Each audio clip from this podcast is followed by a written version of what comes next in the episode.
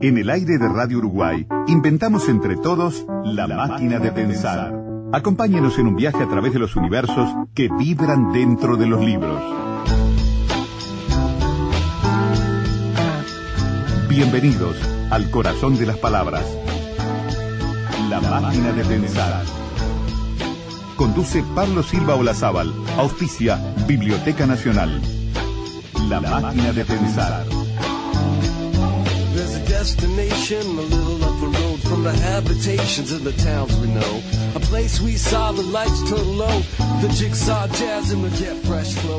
Gente, ¿cómo están?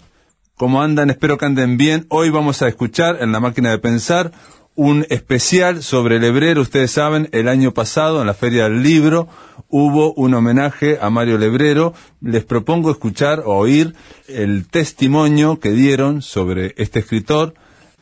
Bueno, bienvenidos, bienvenidas.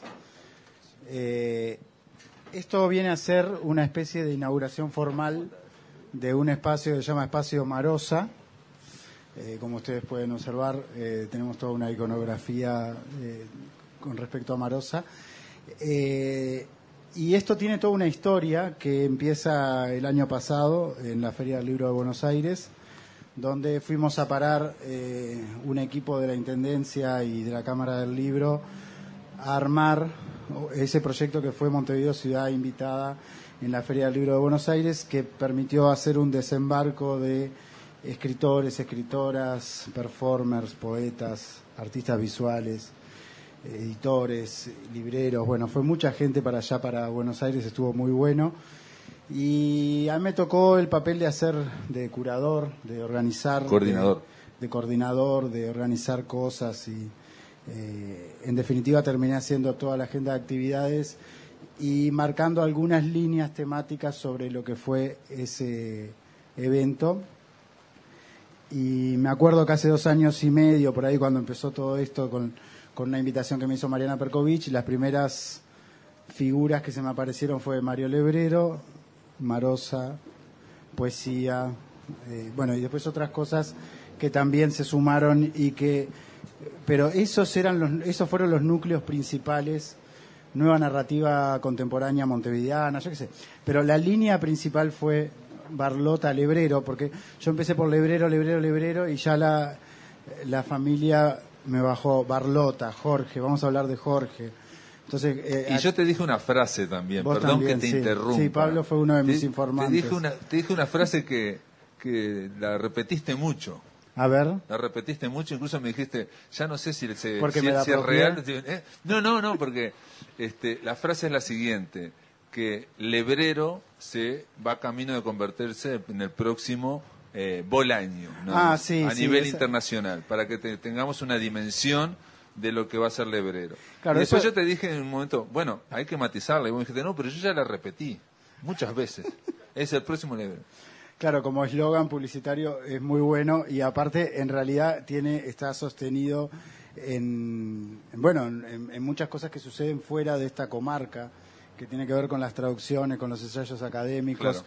con bueno, con las vueltas que ha dado el libro de Pablo, que es uno de los libros también que, que en la divulgación de, de la obra de Jorge Barlota, Mario Lebrero, eh, bueno, tiene todo este impulso que, En, re- en realidad fue porque presenté conversaciones con Lebrero en Barcelona y estaba Ignacio Chavarría Sí. y él dijo que Ignacio Chavarría era la albacea de Bolaño, dijo que las dos novelas en castellano del siglo XXI son 2666 y la novela luminosa.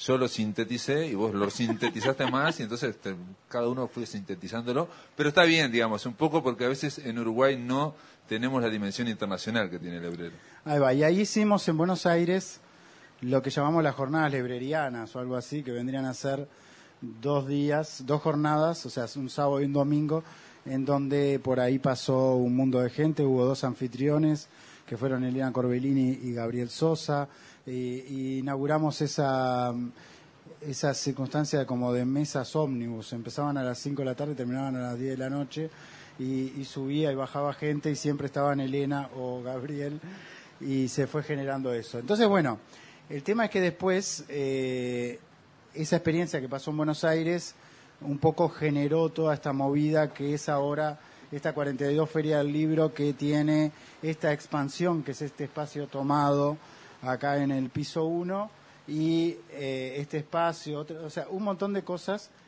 Y bueno, cuando armamos y armé la programación de, de este espacio, tenía que empezar con Lebrero, eh, con un nuevo homenaje, con una vuelta de tuerca. Y bueno, y acá estoy eh, con, acompañado de Pablo, que le pedí que formalmente me acompañara. Pero aparte, digo, me, me pidió que para presentar en la Feria del Libro la presentación de unos videos. Ahí va. Es raro presentar en una Feria del Libro videos. Que no tenemos pantalla, pero sí podemos... Por ahora ya no se pasan ni los links. Claro, la, la idea claro. es que todo lo que se hizo allá en Buenos Aires fue filmado, registrado en video y ahora, hoy, oficialmente decimos esos videos están subidos a YouTube.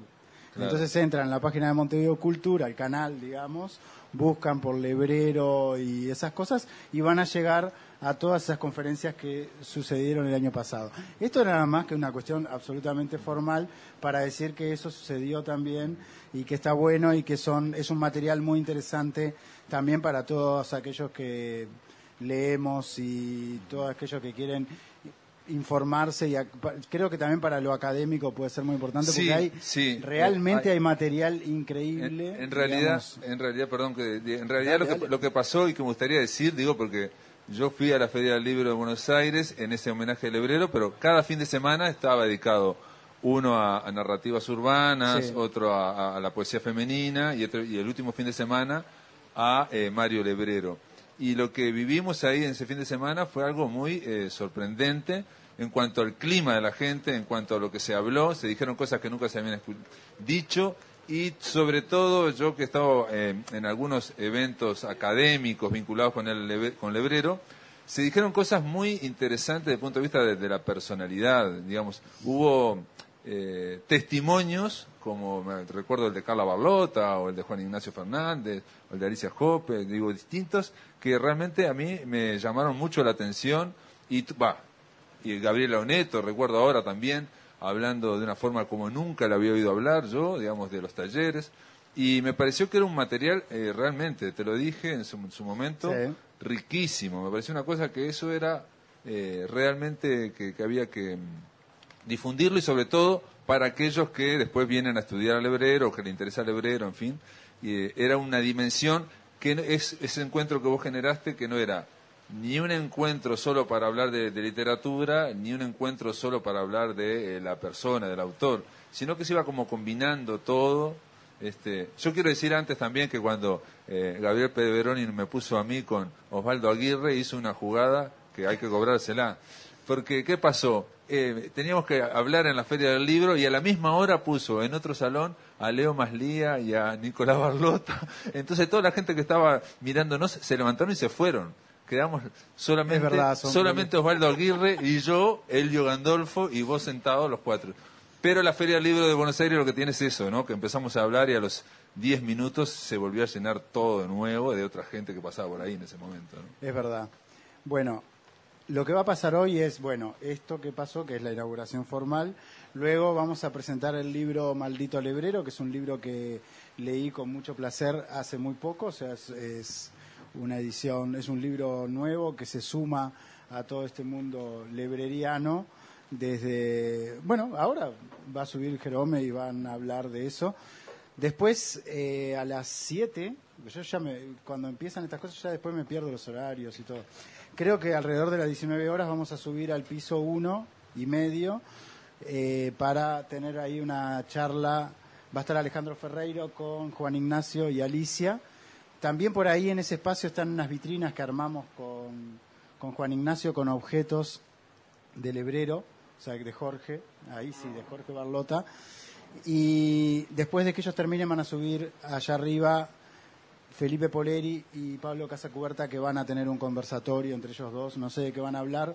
Ambos me pidieron no hablar del hebrero, que van a hablar otras cosas, pero no sé, porque siempre pasan esas cosas, van a hablar del hebrero. Eh, bueno, entonces yo los dejo y bueno, Jerome, hacemos el cambio. Y también que suba Lauro, obvio. Sí. Y hay otra silla ahí. Bueno, simplemente este, decirles que los videos pues, ya están subidos en YouTube. Yo me enteré hace un, nada, hace un par de días. y que no son todos las, eh, no es toda la filmación, no es todo el registro, sino que está eh, editado, resumido en los, este, en los distintos conversatorios. La idea es hacer videos eh, que se puedan ver en YouTube, que son precisamente de 12, 15 minutos cada uno. Hay algunos de 22 minutos, pero en general la idea era rescatar lo más importante de todo. Yo, si ya mismo le doy la, la palabra a Lauro Marauda, que es el prologuista de Maldito Lebrero, está con nosotros también Jerome Bonk, que es un holandés errante, un holandés que vivi- vivió en Brasil y que ahora hace poco está viviendo en, Colonia, en Uruguay. Bueno, buenas noches. Eh, para mí es una enorme alegría estar aquí en, en este evento, eh, dado que este libro para mí también fue una sorpresa muy agradable. Eh, siempre es difícil hacer referencia siquiera a una personalidad literaria como, como Lebrero, que es personalidad y es personaje. Y de lo que hay mucho escrito y que realmente se bifurca y se propaga cada vez más, eh, que tiene la dimensión que dijeron Gabriel y, y Pablo, una dimensión internacional creciente, y es muy difícil este, meterse con ese tema, con el tema lebrero, Barlota, Barlota Lebrero. Eh, la sorpresa es que fue eh, tratado con un humor, con una eh, desparpajo, con una fluidez, pero también con un cuidado literario tan grande que, realmente este, uno se siente reivindicado con la, la tarea que realiza de formar este, de alguna manera, eh, no digo escritores, pero eh, hacer talleres literarios con, con personas que, que aspiramos a escribir mejor, eh, la tarea que hacemos de divulgación, de difusión, el prólogo en este caso, simplemente. Lauro, y, y en- tu caso, perdón, eh, Sí. sí.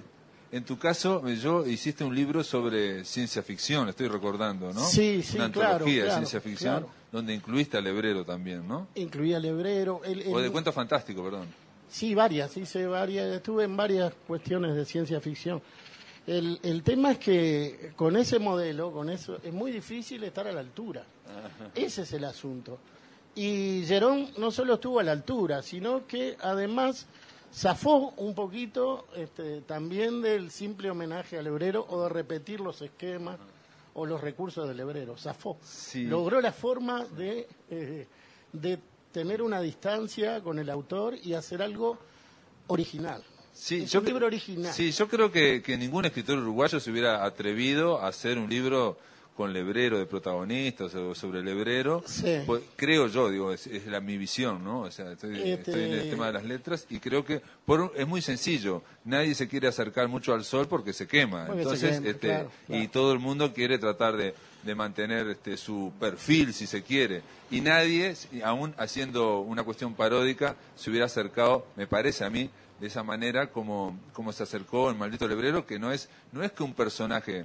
Eh, por ejemplo, Ramiro Sanchís hizo un- un- un- una novela distópica donde hay un comisario que se llama Lebrero, pero no tiene nada que ver, es un, es, eh, No, claro. comisario que se llama Lebrero. Acá no, acá es Jorge Barlota Sí. y este y lo que hay aquí también es es algo que tiene que ver con la literatura yo, yo te decía, Jerón, este, conceptual, o sea, de la, de la- de la última literatura, estamos hablando del siglo XXI, ya cuando, em, y tiene que ver con la, el arte conceptual. ¿Qué, ¿En qué consiste el arte conceptual? En tratar de reír o de jugar con todas las instancias, eh, con, eh, con lo que es el arte, con lo que es la producción de arte, con lo que son las galerías y finalmente con lo que es el autor. Entonces empieza a ver, eh, cuando Andy Warhol agarra y empieza a fotocopiar, obviamente se está haciendo toda una operación sobre lo que es el autor, ¿no? Lo está desmitificando, lo está deconstruyendo. Aquí en este libro, eh, todo, desde una, eh, aparece una, editora- una editorial, aparece el homenaje que estuvimos recordando con Gabriel Peveroni el año pasado en Buenos Aires, en el libro aparece, che, dentro de un año se va a hacer un homenaje en la Feria del Libro de Buenos Aires. Tenemos que hacer algo. Necesitamos el último libro póstumo. O sea, aparecen todas las instancias que rodean a un libro en la producción editorial, todas parodiadas. Sí, este, mm, justamente me parece que una de las de las virtudes es haber captado el espíritu del hebrero y haber hecho parodias nuevas en torno a lo de siempre. Claro, ¿no? claro. Este, hay recursos que son de, de- son ya llevan siglos y que están acá. El recurso, por ejemplo, de la, la ficción dentro de la ficción Claro. ya estaba en el Quijote. Don Quijote es una parodia de una novela de caballería, pero además, eh, según dice el autor, es la copia del manuscrito de un árabe loco que hizo un libro, Sid Ahmed Benengeli. Sí, sí, sí. Entonces estamos, encontrado. estamos en un tercer grado de ficción. Claro, Ni siquiera estamos leyendo el manuscrito del árabe, estamos leyendo la copia del manuscrito.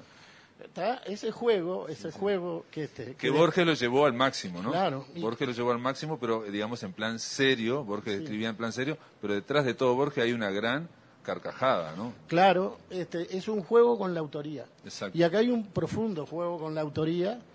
Eso no es nuevo, pero sí son nuevos los elementos, sí es nueva la Feria del Libro de Buenos Aires, sí es nuevo el tema de los derechos de autor, Sí, sí, sí. Este, sí. y El, de el- la- no, el tema del escritor fantasma, el tema de el tema poder... de, la editora manipuladora. de- y- exacto, de inventar algo No, para el mercado. este, no sé por qué se ríe, Sí, este, sí, sí, Carmen. No, no. Y el mismo hecho, digamos, cuando uno lee el libro que termina al final y llega y dice, este libro fue escrito por, no, ahora no me acuerdo, pero por Menganito, Sultanito, fue corregido por Sultanito y fue comprado por usted, Sí.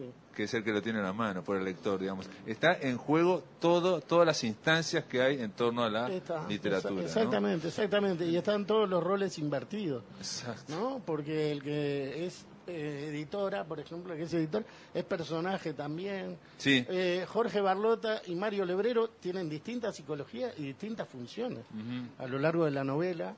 Y a veces estamos leyendo también, estamos leyendo en un tercer grado de ficción o cuarto. Exacto. Y- y- Este, hay mucho juego literario, este, alguno universal que viene de antes, y algunas, este, algunos elementos que lo hacen muy actual, que lo hacen muy cercano al personaje, algunos insultos actuales, como Sí, se sí, dicen sí, ahora, ¿no? como se decían antes. Exacto, Este, el, el tanat, un elemento Aparece el Tanat, el, vino uruguayo, sí, el vino uruguayo aparece. Sí, el sí. Malbec. No, y hay otro detalle también que, que, que le sirve a, para anclar, digamos, toda esta operación, porque esta operación puede, que, que yo empecé a decir puede ser muy intelectual, ¿no? Y no es para nada intelectual el libro. Le sirve para anclar, eh, eh, digamos, el plagio está en el tema de precisamente la el cuestionamiento del autor. Lo que vos decías, ¿no? O sea, el, que- el Quijote que encuentra Cervantes un, un manuscrito, o eh, eh, Borges que va encontrando manuscritos y va pasando tal cosa. Bueno, toda esa historia del plagio está basada en el en la telepatía, en el miedo al plagio que podía haber por la telepatía, digamos. Sí, es, este, es maravillosa. La... El hebrero, digamos, el hebreo tenía eh, miedo al pla- a plagiar telepáticamente. Sí, este, es maravilloso cómo lo maneja Jerome. Bueno. eso. Y cómo acá este, la- uno de los tantos problemas es que no lo que se está plagiando no está en el soporte libro, está en la mente del hebrero. Está, Claro, claro, claro, claro. este, hay un personaje que está este, comunicándose telepáticamente con toda la población en Colonia y les está mandando pensamientos y le está y este y está, está alterando la vida de la ciudad Sí, con sí. peligro además para, para el turismo y para, para otras actividades. O sea que es muy ingeniosa la vuelta de tuerca de Jerón. Eh, Yo quiero conocer a Jerome también, porque sí, yo también. Cuando, cuando yo lo leí, eh, pensé que con ese nombre, Jerome Bong, dije, esto es evidentemente un seudónimo. Claramente esto es un seudónimo. ¿Es? Es porque Ah, bueno. yo soy Me- holandés. me quedo tranquilo. sí, mi nombre es Jeroen Fonk. Se escribe Ah. de una manera, se pronuncia de otro. Jerome Fonk es un poco más fácil y en buen criollo sería Jerónimo Chispa. este soy, sí. Y... Pero continúe ustedes porque está bueno. Tuviste No, chispa. no. Yo voy a bajar el nivel, eh, está, está Este, lindo. no, pero mirá que el nuestro no es muy alto tampoco. No, no hay problema. Este, no, uno se encanta con libros así, porque tiene humor, es muy, tiene mucho humor el libro, te saca muchas sonrisas, y si conoces a Lebrero, la obra de, de Mario Lebrero, lo disfrutás más todavía. lo disfrutás más. Pero no es imprescindible conocer a Mario Lebrero para disfrutar este libro.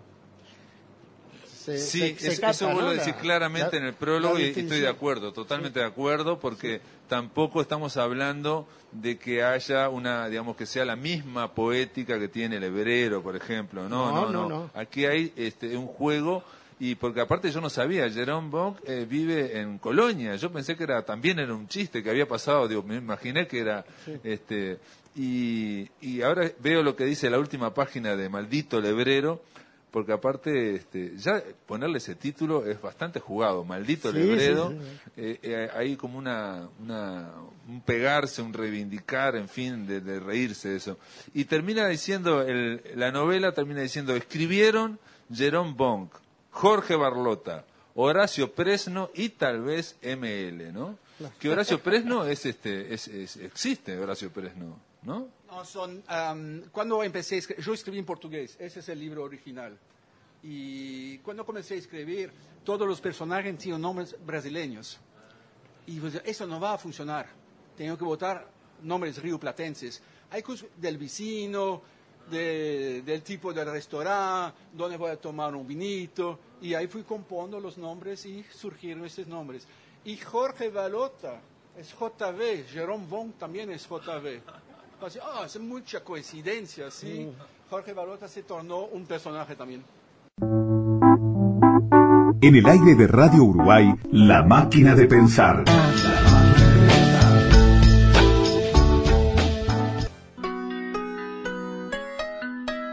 Si querés volver a escuchar charlas, entrevistas o columnas, ingresa a piensamáquina.blogspot.com y bienvenido al corazón de las palabras.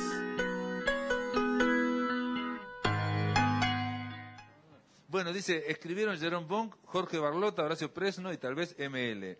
Tradujo al español, porque había que traducirlo, estuvo escrito eh, Román Presno. Corrigieron Martín Fagula, Juan Daniel Tat, Marquesa Rosario y Lauro Marauda. Ahí parece Lauro Marauda. Ilustró la cubierta Carla Vogel, eh, Vogel Killer, eh, diagramó Lady Laura K. Gillon, Claudio de los Santos, y usted compró este libro, muchas gracias. Ahí está incluyendo al propio lector, ¿no? Al que lo compró, ¿no? Que yo pensé, digo, pero eso sí lo compré, si lo de- robé, ¿no? de los- es parte de los chistes, ¿no? Usted participa también de... Usted, lector, Exacto, estás incluyendo Está- dentro, está incluido dentro de la operación al propio lector. exacto, sí. Este, también el un recurso que también este, ya estaba visto, pero que lo resignifica este Jerome, es el personaje que discute con el autor. Claro, Y que, sí. ¿no? Y Sí, que sí, forcejea con el autor y que... Eso ya estaba en Unamuno, que era admirado por Sí, Lebrero. estaba en Unamuno, Unamuno, Unamuno, claro, en Niebla. la Pero Niebla, también está Niebla. en Saramago, también La lo famosa hizo. sí, sí. Nibola, que él decía, Nibola, Nibola, sí, en Niebla, sí. Este, Y sin embargo acá también se resignifica eso. Y lo de maldito lebrero, cualquier escritor ¿no? que realmente tiene alma de escritor, lo siente en algún momento. Claro. Quiere matar a su modelo, quiere. Claro. Yo diría maldito Obvio. Kafka, por ejemplo. Claro. ¿no? Que no me deja vivir, no me deja ser yo mismo. ¿tá? Porque nací a la literatura con él, porque me acompañó siempre, y no me lo puedo sacar de encima. Al- al- ¿ah? Sí, pero eh, hay esa excepción, pero la primera excepción de maldito que funciona en portugués, eh, yo creo que funciona también en, en- en español, es que cuando el tipo es más competente que vos, eh, más Claro, listo, claro, claro, eh, más sí, sí. inteligente, ah, maldito, y está siempre adelante de mí. Pero Eh, eh, pura y sana envidia. Sí, sí, exactamente. Y maldito también eh, significa eh, los raros en literatura, en la arte, lo, que- lo, que- lo- lo que quedan todos los, los parámetros que no se puede colocar en una cajita. Sí, sí, eh, toda la vertiente del malditismo que hay a nivel literario que va, es anterior a los raros y todo, estamos hablando de fines del siglo XIX, los malditos, que viene del simbolismo francés, de los franceses. Acá también hay una serie de cosas, por ejemplo, la de un hostal que se llama Le Berebró, eso existe y está, es un hostal que yo entrevisté a los, a- al gerente y y eran son argentinos que venían con un proyecto para poner un hotel muy sencillo con otro nombre y cuando están haciendo reciclando toda la casa se enteran que esa casa era la casa del hebrero y entonces dicen, "Pa, no podemos usar el nombre del hebrero, sí, vamos a ponerle Brero, y a cada habitación le pusieron el nombre de una de las eh, novelas. Este, entonces hay, un cuarto se llama La novela luminosa, otro se llama El discurso vacío, distinto. Y, este, y uno entra a la casa del hebrero, digamos, el personaje, el que quiere escribir, también entra en esa casa y vive ahí, digamos, en un, ¿no? un No, momento. Y fue donde todo empezó. Por, sí, ah, mira. la primera vez, en, esto aquí es autobiográfico, es autorreferente. La primera vez que vinimos a Uruguay en el 2006, cruzamos, Marcelena y yo, cruzamos el, ah, ¿cómo se dice? el Río de la Plata y pasamos un día en, en Colonia y nos encantó y decimos, tenemos que volver. En el 2012 pasamos 10 días y fuimos a parar en esta posada Lebrero recién estrenada. Yo soy un tipo muy curioso.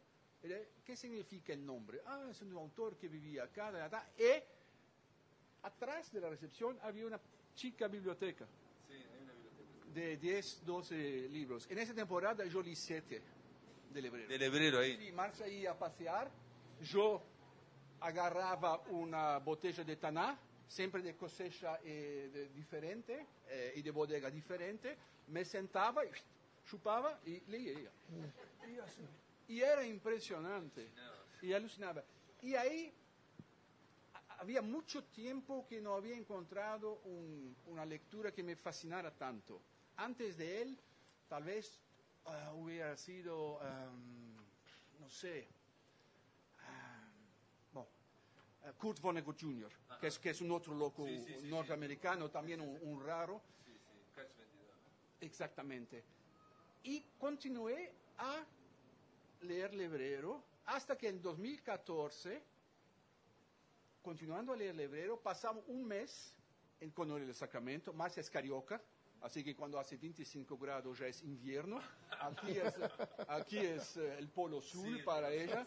Am, y fuimos a pasar un mes en Colonia para hacer un test drive para ella, para ver si, porque ya estamos planeando venir a vivir en Uruguay. Y una noche yo tuve una pesadilla horrible donde apareció Lebrero. Y yo le decía, pero hombre, todo lo que yo pienso, todo lo que quiero escribir, ya escribiste. Maldito Lebrero. Y ahí empezó. Y ahí empecé a escribir. Fue un parto. Ese libro me tomó tres años y medio. Y la- el primer borrador tenía la mitad. Y algunos amigos me leyeron, pues, pero esto, esto no es un libro, es un, un cuentito. Yo dije, ok, hay que poner más. Ahí escribí el segundo libro, que se llama, este es Maldito Lebrero, el segundo libro se llama La Maldición del Hebrero. ¿Y dónde está ese libro? Hasta aquí. Y to- no, eso yo lo tiré a la basura. sí, eh, so- solamente me quedé con el título, tal vez. Y ahí engordé este libro. Ahí tuve la oportunidad de conocer a Mauro Larauda, ah, que hice una lectura crítica. Conocí a esta valiente editora. Y ahí está. Carmen Galuso. La conociste a Carmen Galuso. Bueno, muy bien, tuviste suerte. De ahí te estuvo acompañando también. Lebrero. te- Y encontré un oficial de la Marina Mercante Uruguaya, jubilado, que fue capitán de Alíscafo en, en Colonia, que también es escritor, que se llama Román Presno, y no Horacio Presno, así el, el Presno es su nombre, y descubrí que él entendía perfectamente portugués. Y pues, eh, vamos a traducir y él empezó, no, no, traduzca tú, porque... Y él tradujo el libro y ahí está, tradujo el libro. Y ahí está. Hay un detalle que, que tiene que ver que mm, el que lee este libro no se da cuenta de todo el trabajo que hay detrás de él y eso habla bien del libro, ¿no? Sí. El libro es muy fluido Pero y muy parece es- escrito como muy rápido y bueno, no, es lo no, contrario, ¿no? Me- eh, digo, Borges decía que una de las cosas que tenía que hacer un escritor era que no se notara el trabajo que hay detrás del libro, ¿no? O sea que el lector no tiene que notarlo porque no tiene por qué saber que vos pasaste tres años escribiendo ese libro, ¿no? Pues hace tres años, gracias maestra, Porque eso me soportó durante tres años. Digo, "Oh, yeah". Pero, pero para Jerome, y, pero vos, vos habías escrito antes, te habías dedicado a escribir, vos tenés otros libros. Yo soy un escritor frustrado. Yo soy un artista frustrado. Sí, eh, yo escribo desde los 20 y todo lo que escribía tiraba a la basura. Y paré de hacer esto cuando empecé a escribir en la computadora y ahí guardaba los archivos, los archivos de mí mismo para que no los sac- para, para no tirar a la basura. Escribí dos tres libros, uno que se llama Que lo parió, que es un ah, como un um, ¿cómo se dice? Yo, yo me quedé eh, 90 días sin tomar nada. O me quedé 30 días sobrio. 90 días sobrio. Ese es un diario sobre 90 días de sobriedad. Eh, quería atingir nirvana y tal, tal. No, no, no atingí nada. Y, eh, pero escribir, escribir realmente eh, fue este. Eh, Este me- es un, mi orgullo de haber escrito este libro. Eh, pero esto salió primero en Brasil. Este el primero en Brasil en portugués, lo lancé en abril y el segundo en junio ahora. ¿Y lo presentaste acá? No, no, no lo has presentado. Eh, en Colonia. Sí, en Colonia y ahora acá. Y, este, ¿Y en Brasil te dijeron algo? ¿Alguien lo leyó? Porque en Brasil yo sé que al hebrero lo han traducido. Por lo menos este está, eh, dejen todo en mis manos. Están haciendo un esfuerzo muy grande. Eh, lanzaron Dejen todo en mis manos por una pequeña editorial y Penguin Random House, la, la grande, lanzó la novela luminosa este año me parece. Este año me parece, sí. Eh, los brasileños no leen mucho. Es un mercado, Brasil es un mercado muy grande en términos de gente, son 210 millones de habitantes. Pero leer, nadie lee. Aquí se lee mucho más. Eh, Yo sé que he hablado con académicos brasileños y sé que hay mucha gente interesada en el hebreo, digo, de los académicos que yo he hablado, atención, tampoco de, todo Brasil, estoy hablando de alguien de, de San Pablo y de gente sobre todo de la Universidad de Santa Catarina, este, que me manifestaron y que querían traducirlos y bueno, y, gente que, se contactó conmigo por, el interés por el hebrero, digamos, ¿no?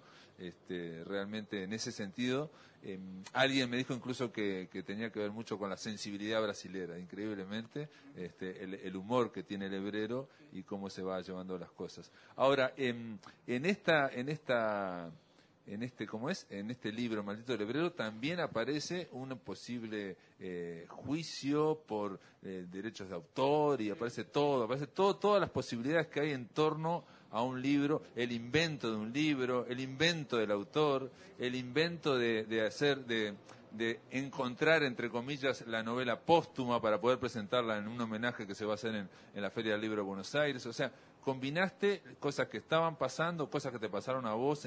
Con Colonia, el hostal del Hebrero, y cosas que tienen que ver con esa, yo te digo, jugar con el concepto de autor y, el conce- y con todos los conceptos que hay en torno a un libro, ¿no? Editoriales, de distribución, de crítica también, de, todo. E- e- ¿Eso de dónde lo sacaste? ¿Cómo, cómo se te ocurrió?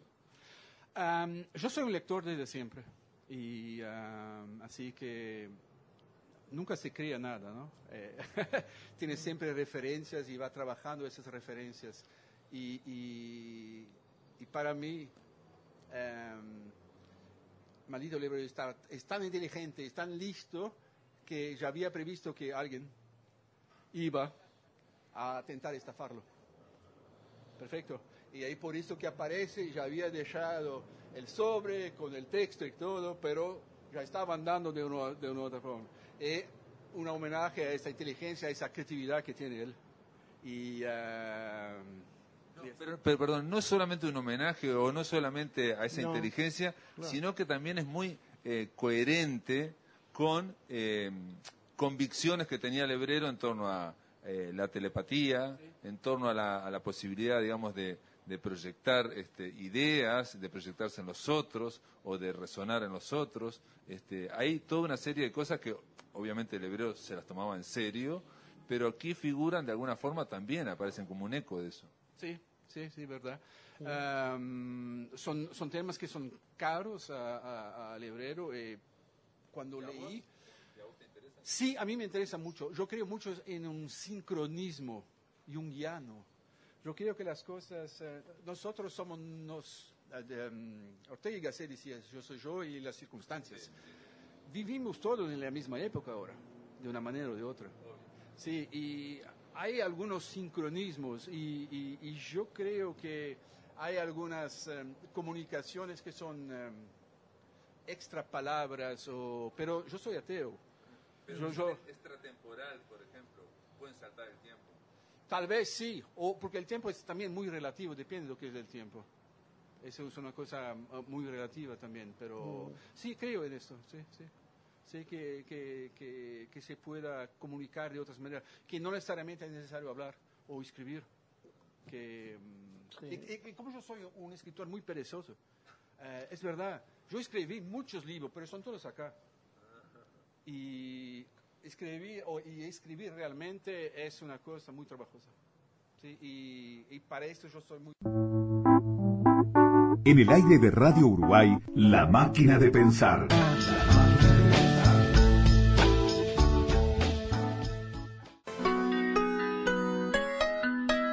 Si querés volver a escuchar charlas, entrevistas o columnas, ingresa a piensamáquina.blogspot.com y bienvenido al corazón de las palabras.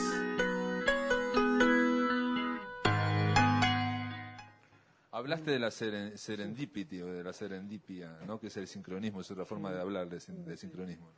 Sí, ah, porque ah, ese libro nació por acaso. Nació porque yo fui a hospedarme en una posada que se llamaba Lebrero. Podía ser la pensión Felisberto Hernández. O Etel Machado de Asís en Río de Janeiro, que también es un escritor fantástico, que eh, al fin del siglo XIX, ¿sí? 19, escribe un libro donde un muerto cuenta la historia de su vida. Y así, así que es, es un, un acaso, un feliz acaso. Y ah, yo agarré la, la oportunidad. Y en verdad fue un autor que rescató mi voluntad, mi voluntad de conocerlo en su obra. Y le debo tener una cosa muy especial. Así, hay, en, en este tiempo moderno de commodities, de likes, de todo colorido, Photoshop, eh, dicen siempre que la lectura es un placer. No es verdad. La lectura algunas veces puede ser muy dolorosa, eh, puede ser asustadora. Y cuando comencé, empecé a leer en hebreo, y sobre todo en la novela luminosa, ah, recordé cuando empecé a leer seriamente. Esto fue a los 15. Como premio de buen alumno que yo era, mis padres me mandaron a un internado católico por dos años. Esto para un holandés protestante es- y ateo es el séptimo cielo. Y ah, no se podía hacer nada, solamente lo deberes, estudiar el deber. Y si hiciste todo, podías leer al final del día una hora. Libros, obviamente, ah, preaprobados por los curas. Y Vainoe sacó capa y espada. Pero descubrí que había un mercado negro de cigarrillos y de libros. Ahí fuimos a leer un libro un poco más interesante, esas cosas todas. Y, pero, y ahí comencé a leer mucho. Y yo fui, y, y libros, de esos libros son de capa y espada, Ivan Noé, pasé a leer teatro, y ahí fui a leer Bertolt Brecht, que es para un adolescente de 18 y 18 años, es una cosa así. Yo fui un lector de Nietzsche durante 20 años. Y lo que pasó después con la vida, con los hijos que crecen, con el trabajo, yo comencé a leer solamente lo que me gustaba. Yo eh, acomodé la lectura a las cosas que me gustaban. Eh, romances policiales como Maigret, de Georges Simenon, esas cosas todas. Y así era fácil leer, era cómodo leer los últimos años. Y cuando empecé a leer, leer pues, mm, ni todo que escribió Lebrero me toca o me gusta, pero me provoca. Y hay cosas en la novela luminosa que yo leía y volvía a la frase y leía, volvía a la frase y leía, leía. Y yo tuve que hacer un gran esfuerzo para pasar por esa página. Y esto fue una cosa también que es extra escribir el libro, un rescate que me proporcionó um, la lectura de la obra del Lebrero. Es entender que la lectura es una serie de cosas, no es solamente una cosa de placer. Ah, no, claro, que incluso él dice que es una, una cuestión, un acto físico, un acto físico que te puede, aparte, eh, que no siempre tiene que ser de placer, de fin, ¿no? Y que al contrario, él llega a decir en un momento que las eh, novelas policiales, como hay una resolución al final, este, eh, la tensión se afloja y uno eh, queda contento. Pero que la buena literatura no hay solución al final y esa angustia queda dentro de uno y queda trabajando dentro de uno, ¿no? O sea, queda esa tensión. De todas formas, yo creo que, que hay una cuestión en, en tu caso, que es ir a la colonia, hospedarte sin saber en el hostal del lebrero, no saber quién era el lebrero, preguntar, eh, quedarte ahí y ver que están todos los libros lebreros, y entonces empezar a leerlo y, digamos, este, hay una cuestión como de estar atento al momento, o de responder a ese momento también, ¿no? Sí, sí, verdad. Y, también eh, yo, yo quería escribir algo, pero me faltaba un, un, buen motivo o una buena historia. Y esta historia apareció a través de ese sueño, de esta pesadilla. Y ahí agarré esto, ok, ahí vamos. Claro. Eh, de esa pesadilla agarraste también una especie de clima. De todas formas, el clima acá en Maldito Lebrero es, este, eh, el, el protagonista está muy angustiado, ¿no? Está muy, está muy bajón porque es un escritor que no funciona, este, pero sin embargo el, el aire de, de- de la novela es más bien, este, eh, risueño, ¿no? ¿Estás de acuerdo, Lauro? ¿no? Sí, O sí, sea, ¿te parece? totalmente. Tiene mucho humor, este, tiene temas grandes, pero tratados de una manera muy amena, muy amena. Es una novela amena en todo momento. Eso es importante señalarlo, ¿no? Sí, no, sí, es, sí. no son disquisiciones filosóficas muy largas. Hay capítulos que son unas líneas. Es muy ágil, muy ágil y muy amena y con mucho humor en muchos momentos. Y además... Y perdón, este, y también está hablando, criticando todo el mundo literario también. Hay una todo el crítica, comercio la claro, literatura. una- una crítica toda la a producción todo, a todo, capitalista, todo. sí, sí. a todos los roles alrededor de la escritura y Sí, de los libros, todo- todos los roles que existen.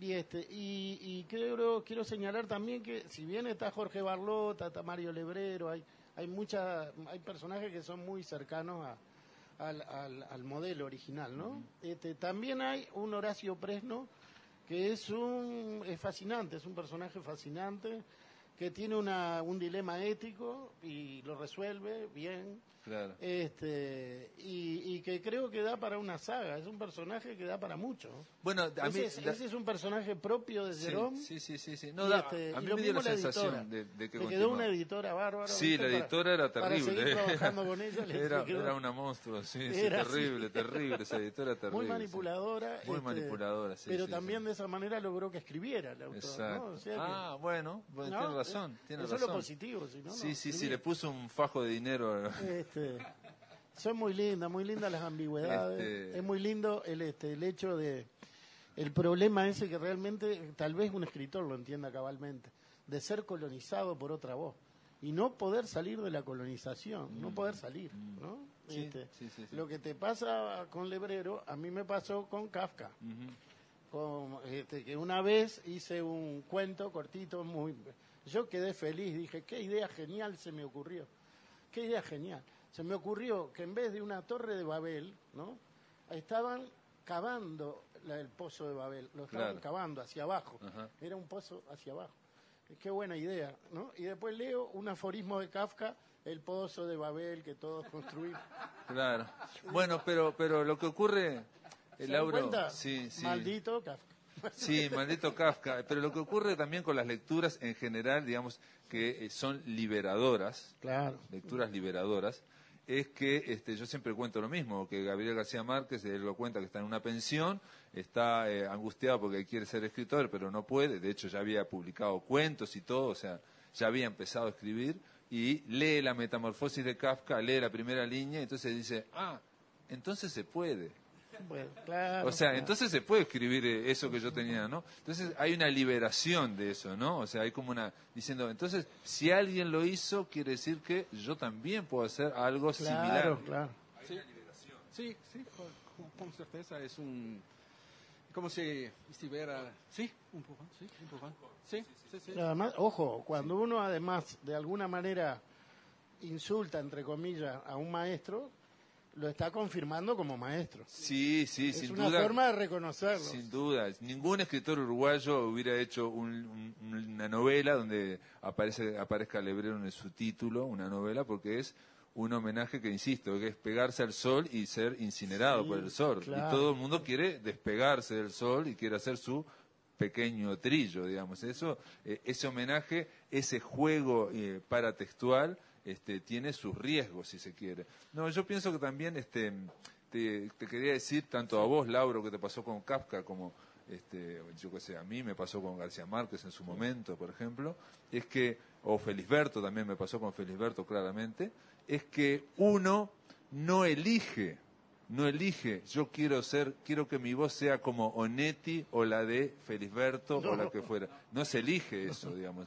Es algo para mí que ya está adentro, digamos que no puede salir, no puede expresarse, entre otras cosas porque no le damos permiso, no le damos permiso para expresarse, y cuando encuentra una voz eh, que ya está lograda, potente, dice, ah, entonces se puede, entonces se puede, y ahí se Sí, larga. sí, sí. Esa es la parte Bueno, buena. Sí. La otra parte que estamos colonizados por algunas voces. Estamos. Es que, es que una de las cosas que dice Borges en un momento que es extraordinaria, dice esto.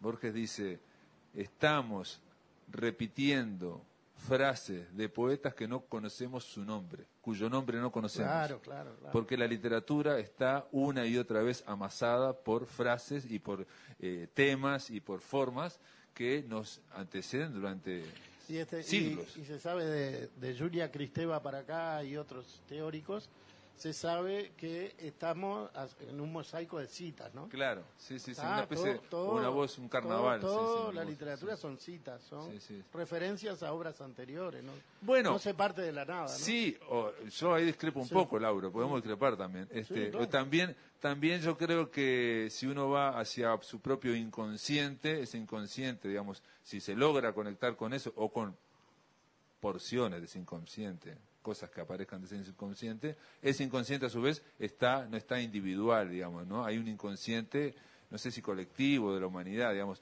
No es casual que eh, gente de África con gente de América o gente de Europa sueñen los mismos sueños, digamos, que te, que te persiga un lobo, que te persiga un animal, Sí. digamos. Hay cuestiones que son arquetípicas y que aparecen. No, Entonces, no, se yo no dan- discrepo con eso. ¿Eh? Ese, pero ese es otro autor. Ese es Jung y estoy Claro. de acuerdo con él. El Sí. inconsciente ¿Estás de acuerdo o no? Sí, sí. Bueno, entonces estamos de acuerdo los dos. Entonces, a nivel de, de por arriba, digamos, es todas unas citas literarias, pero por abajo, digamos, por decir por el inconsciente, también todo eso está vinculado, ¿no? inclinaciones a los arquetipos, inclinaciones eh, a... y lo- interesante también de esta novela es que los pequeños detalles acercan a los personajes, acercan, ¿no? El hecho de leer con las, con las piernas para arriba, ¿no? Este, El hecho de, de tomar vino y leer, el hecho de, ¿no? Pasear este, a solas por una ciudad.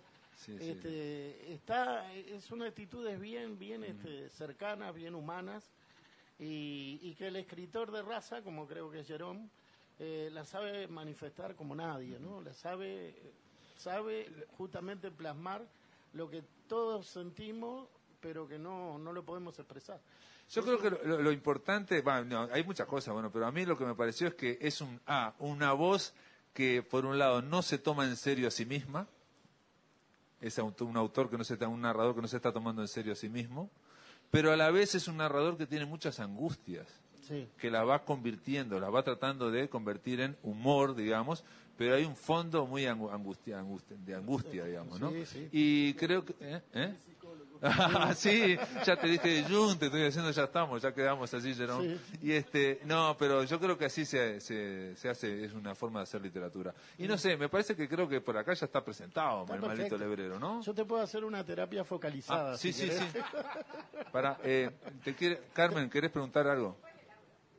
No, no, no, ya está. Sí.